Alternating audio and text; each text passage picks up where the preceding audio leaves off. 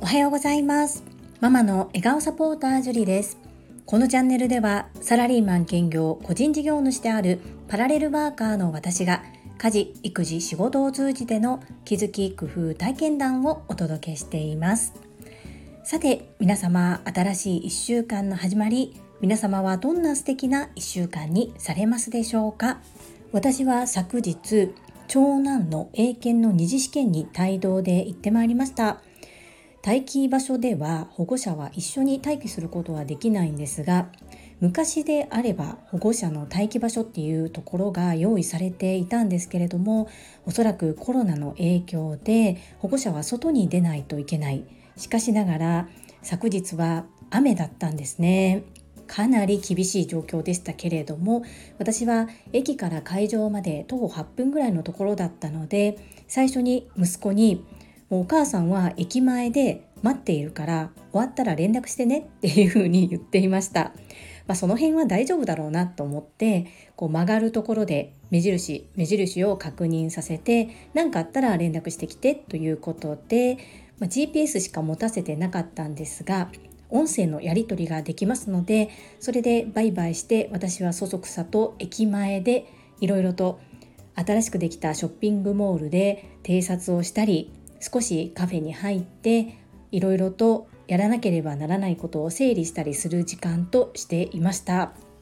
この日本にコロナウイルスが上陸してきた時とほぼ同じ対応をもう3年近くになるのにもかかわらず予防接種もして大体どんなものかも分かってきているのにもかかわらず継続している日本ってどうなのかなということを改めて感じさせていただきました。実際試験の方は親の心配をよそめに本人はもうどこから来たの？その自信というぐらいいつも根拠のない自信の塊の子なので全然大丈夫受かってるっていうふうに言ってました。さあ結果はね先生が判断するところなので分かりませんがもう終わったことなのでまあ、あとは待つしかないなという感じです。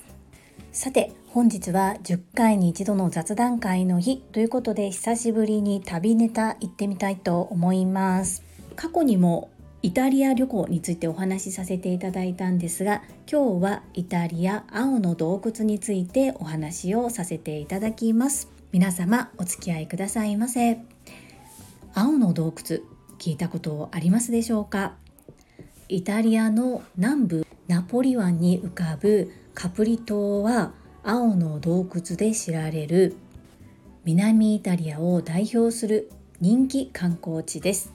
カプリ島の青の洞窟を一目見ようと毎年世界各地から多くの観光客が訪れるそうです。私もそのうちの一人ですね。で私がこちらを訪れたのは写真の日付を見ると2006年の7月ですので今2022年ということで16年前30歳の時に訪れています。こちらは一人旅ではなくツアーでお友達と参加しました。そしてこの青の洞窟なんですがいつでも見れるわけ洞窟にいつでも入れるわけではありません。青の洞窟の入り口が狭く波が高い時はどんなに晴天に恵まれていても洞窟に入ることができません。そして入洞率入ることができる率っていうのが7月から8月が最も高いというふうに言われているのですが入れない日もあるんですね。そして残念ながら太陽の光との関係から入れたとしても幻想的な青い世界を必ず体感できるということではありません。そして今地球温暖化の影響で水位がどんどん上がっております。なので私が行った16年前もいつこれから入れなくなるかがわからないというふうに言われている状況でした。それでもラッキーな私たちは洞窟内に入ることができそして幻想的な青い世界を体感することができました。とってもラッキーですね。一瞬だったんですけれどもこの写真で見るよりもやはりライブで見る方がもっともっと感動的でした。サムネイルに使用した写真が青の洞窟に入る前にお友達とのツーショットを撮っていただいたものです。洞窟内はとっても青くて綺麗なんですけれども私のカメラで撮った写真っていうのはこの今写っている青の海とあまりさほど変わりがないような色です。なので青の洞窟でインターネットで検索していただいてプロのカメラマンが撮られた写真を見られる方がもっともっと幻想的な世界が広がっていると思います。この写真を改めて見て自由に海外で旅行ができていたっていうのは当たり前のことではなかったんだなというふうに思います。本日冒頭で述べさせていただいたコロナ対応こちらもそうですが日本は世界的に見てかなり鎖国状態というか対応が遅いように感じておりますが、まあ、安全第一ということでこれからどのようにインバウンド事業だったり海外旅行に向けてそして海外からの受け入れやっていくのかなっていうところにアンテナを張りながら見ながら私も少しずつ活動をしていきたいなそんな風に改めて思いました。旅の思い出本当にこれはお金では買えない心に一生残る大切な宝物だなというふうに改めて感じております。もしかしたら福田秀夫さんは行かれたことがあるのかもしれませんね。もしまだの方でイタリアに行きたいなと思っておられる方是非青の洞窟も選択肢のうちの一つとしていただけると嬉しいなと思います。最後までお付き合いくださりありがとうございます。それでは本日もいただいたコメントを読ませていただきます。第439回子育て中1男児クラブ活動の結末コメント返信にお寄せいただいたコメントです。かおりさんからです。ジュリさん、こんにちは。初コメントです。パチパチパチパチ。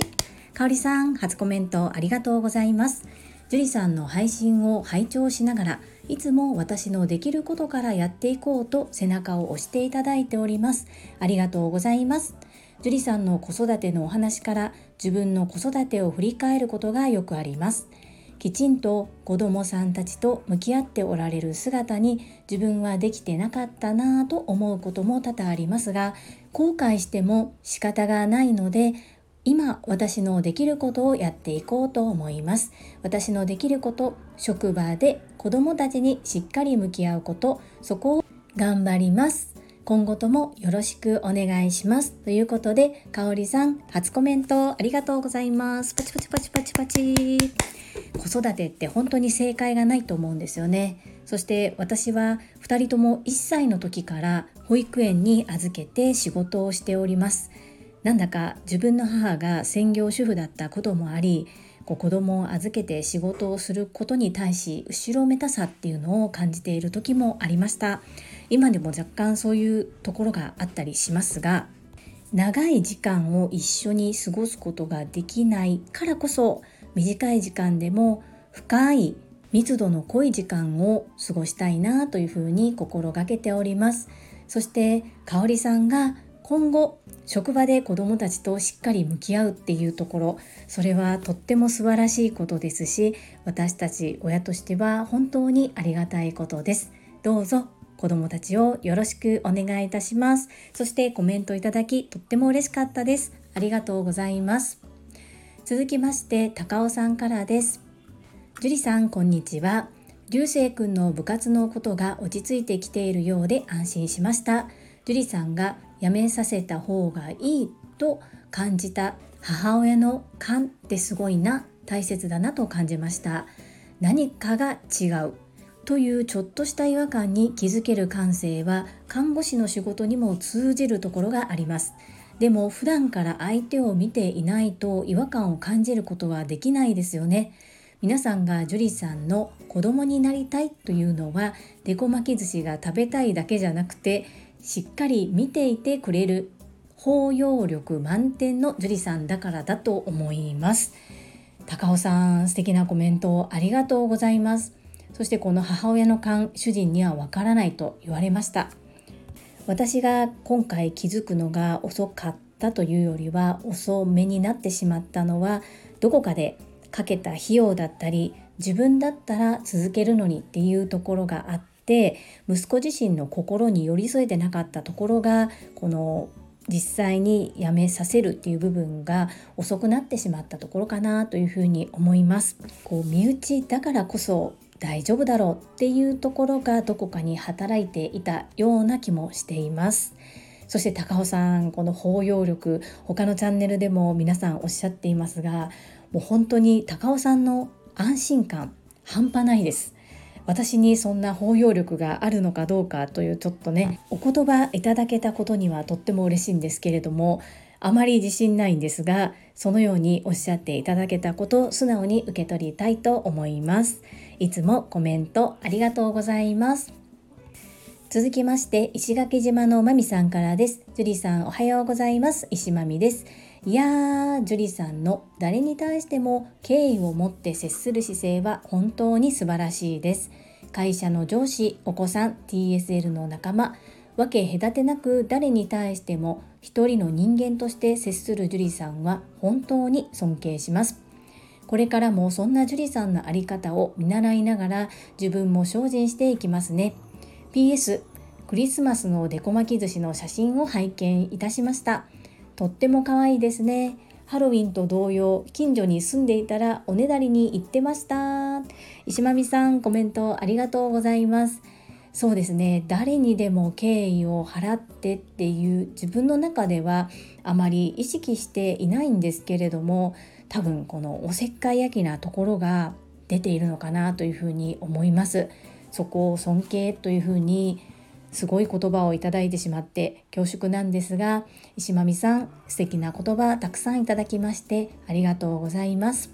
少し前まで告知欄は文章しか載せれなかったんですがスタンド FM さんの回収により写真が載せれるようになったんですね。そこでデコ巻き寿司の写真を載せたところ意外と皆さん見ていただいていてとっても嬉しいです。石間美さんも気づいていただきましてありがとうございます。はいもうご近所だったらどんどん渡しております。ですが石間美さんお味で言うとたくさんたくさん食べれるお味ではないかもしれないです。そんな時はいい食材をいただいたと思ってチャーハンやビビンバにアレンジしていただけると美味しくいただけます。当店では材料にはこだわっておりまして対面レッスンを行う時には無農薬のお米を使ってそして天才と天然のお塩米酢からできた自家製の寿司酢を利用しておりますので無添加です。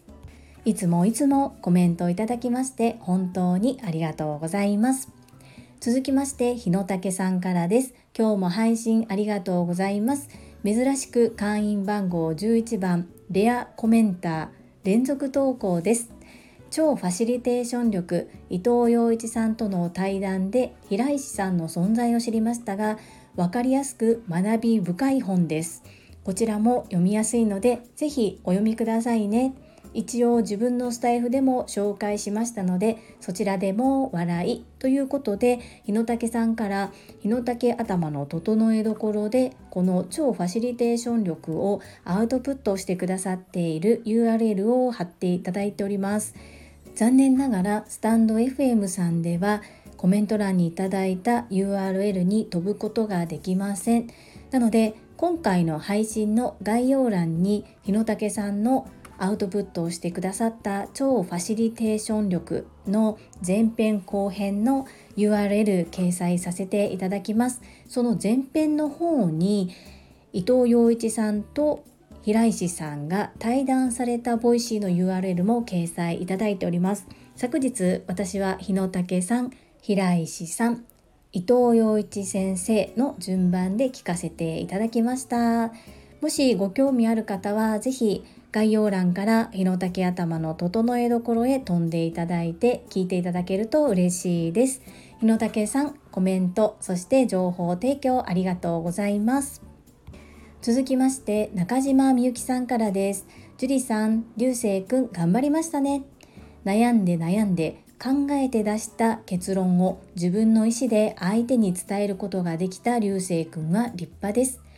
野球道具代は元が取れたいやそれ以上の学びと経験になったのではないでしょうか。そして改めてご両親の愛を感じたことと思います。今回のお話で私も学ばせていただきました。悩むことは人生を豊かにする種まきかなと悩んで出した結論に後悔はないはずです。流星くんはきっと大輪の花を咲かせることと思います。話は変わり間違える確率が高いのはこの私です過去にもたくさんたくさんありその度に教えていただきありがたかったのでお伝えさせていただきましたジュリさん私が間違えている時はどうぞ教えてくださいよろしくお願いいたします中島みゆきさん、コメントありがとうございます。そして流星に対しても温かい温かいメッセージ、本当に心より感謝申し上げます。今回の一件で家族全員本当にいろんな考えをしたんですけれども、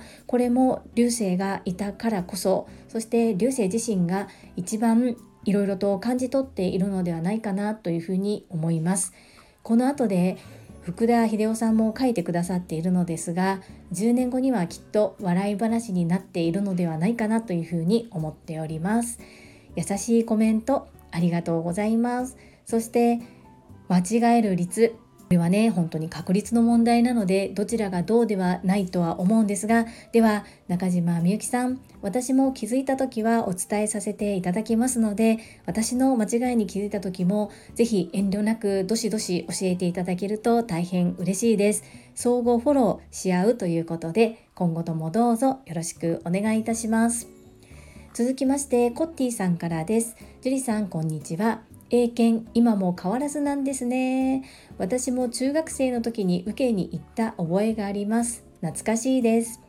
流星くんの部活のこと落ち着かれたようでよかったです。日々樹里さんがお子さんたちとしっかり向き合われているからこそ早めに気づいてあげられたし流星くんもご自分の素直な気持ちを樹里さんにお話しできたのですね。子どもたちがだんだん大きくなってくると手がかかることは少なくなりますがしっかり心は寄り添っておくことが改めて大切だと思わせていただきました。ありがとうございます。コッティさんコメントありがとうございます。そうなんです。英検私も帯同で行ってみましたけど懐かしいなと思いながら何にも変わってないなっていう感じでした。そして今回の部活動の件に関しては本当にいろんな学びが多かったです。そして先生方にも本当に心より感謝しておりますしこの配信内でお話をさせていただいたことにより私の目線からでは気づくことができない考えることができないお話を皆様からいただけてたくさんの応援メッセージもいただけたこと本当に心より感謝しております。それをコッティさんも共有いただいてそして気づきがあったということでとっても嬉しいです。小さい時には手をかけて大きくなったら目をかけるっていうようなお話は朝倉千恵子先生もおっしゃっていたと思いますが私も必要とされる時にはいざという時には母がいる。私がいるから大丈夫というふうに思ってもらえるようにしたいと思います。コメントありがとうございます。続きまして福田秀夫さんからです。会員番号17福田秀夫です。顧問の先生に退部届を提出するときはドキドキしたと思います。きっと何度もシミュレーションをしたことでしょう。職員室に入る時も先生がいてほしいようないてほしくないような気持ちだったのではないでしょうか。それでも勇気を出して渡せたことは立派です。流星くんの気持ち樹里さんの気持ちご主人の気持ち先生の気持ちどれもがよくわかります。でも大丈夫。きっと10年後には笑い話になっていますよ。英検懐かしい響きです。と全く英検を受けたことがない。私が言っても説得力がないですね。失礼しました。以上です。アンニョン。福田秀夫さんコメントありがとうございます。そして流星の立場に立って思いを汲み取っていただけてお話しいただけることありがたいです。本当に立場が違えば思いも考え方も違うっていうのを改めて感じております10年後にはきっと笑い話になっていますねありがとうございますそして福田秀夫さんは英検を受験されたことがないんですね。という私もたった一度しか受けたことがないのであまり言えないんですけれどもちょっと意外でした。いつも素敵なコメントありがとうございます。アンニョン。続きまして英語学習者と世界をつなぐキューピット英会話講師高橋明さんからです。樹里さんこんにちは。流星くん本当にお疲れ様でした。少しずつ元気を取り戻していってね。また声を聞かせてください。そしてインスタの投稿は予約できます。無料で公式なのでクリエイタースタジオを使う方が多いと思いますが私はカナダのレター社のサービスを有料ですが使っています。メッセージと重複しますがリスナーさんでもお知りになりたい方がいらっしゃるかもしれないのでコメントをさせていただきます。高橋明さんコメントありがとうございます。そして個別にメッセージいただきまして本当に感謝申し上げます。高橋明さん情報によると2年ほど前から実はインスタの投稿が予約できたということでもう衝撃的でした。こう知識を知らない無知っていうのは本当に怖いなというのを改めて感じております。素敵な情報をありがとうございます。もしインスタグラム予約できなくて困ってるんですっていう方はこの情報を参考になさってみてくださいね。本当に高橋明さんとっても助かりました。ありがとうございます。続きましてゆうこれたかさんからです。スタイフ界の天使樹里さんへ。樹里さんの魅力で素敵なタイトルコールと瞬発力のある親切心があります。素敵なタイトルコールは読んで字のごとしなんですが瞬発力のある親切心も人並み外れています。他者に対してのフォローの速さ気配り心配りの速さは秒レベルだなと感心してこいつすげえなといつも思ってました。そんな樹里さんでも流星くんのシグナルを受け取るのが樹里さんとしては少し遅れてしまったようですね。ただ手遅れにならず良かったです。ほぼはゆうこれたかさんコメントありがとうございますなんかね普段いろいろといじられているのでなんかこうこそばがゆいですね。こう褒められると。ただこう最後に下げてくるあたりがさすがだなと思いながら読ませていただきました。そう流星のことは身内ということと私自身がこう根性の人なのでどうしても自分目線で見てしまっていたところがあったので様子を見ながらで対応が遅かったかなっていうふうに思っています。これからも手遅れにならないようにしっかりしっかり見守っていきたいと思っております。このトラファミリーの方々は私がいろいろとおせっかい心でやってしまうところをプラスに受け取っていただけるので逆にびっくりしているんですけれども本当にありがたいなというふうに思っておりますこいつすげえなって思ってもらってるところが一個でもあっただなんて知ることができてとっても嬉しいですこのねスタイフ界の天使とかえっと、スタイフ界のマドンナとか本当にこれやめてください。私お世辞言うのも苦手なので言われるのもなんかもうこそばくて仕方がないですね。ゆうこれたかさんコメントありがとうございます。そしてこのオブワーが今流行ってますね。と実はオンラインで音声どのように正しく発音するのかっていうのを再生してみたんですけれども10回ぐらい聞いたんですが正しい発音全く真似できそうになかったので本当に一度高橋明さんが書いてくださったカタカナ読みをそのまま読ませていただいています。ゆうこれたかさんコメントありがとうございます。皆様本日もたくさんのいいねやコメントをいただきまして本当にありがとうございます。とっても嬉しくいつも励みになっております。心より感謝申し上げます。最後に一つお知らせをさせてください。タレントのエンタメ忍者みやゆうさんの公式 YouTube チャンネルにて私の主催するお料理教室ジェリービーンズキッチンのオンラインレッスンの模様が公開されております。動画は約10分程度で事業紹介、自己紹介もご覧いただける内容となっております。概要欄にリンクを貼らせていただきますので、ぜひご覧くださいませ。それではまた明日お会いしましょう。素敵な一日をお過ごしください。ママの笑顔サポータージュリでした。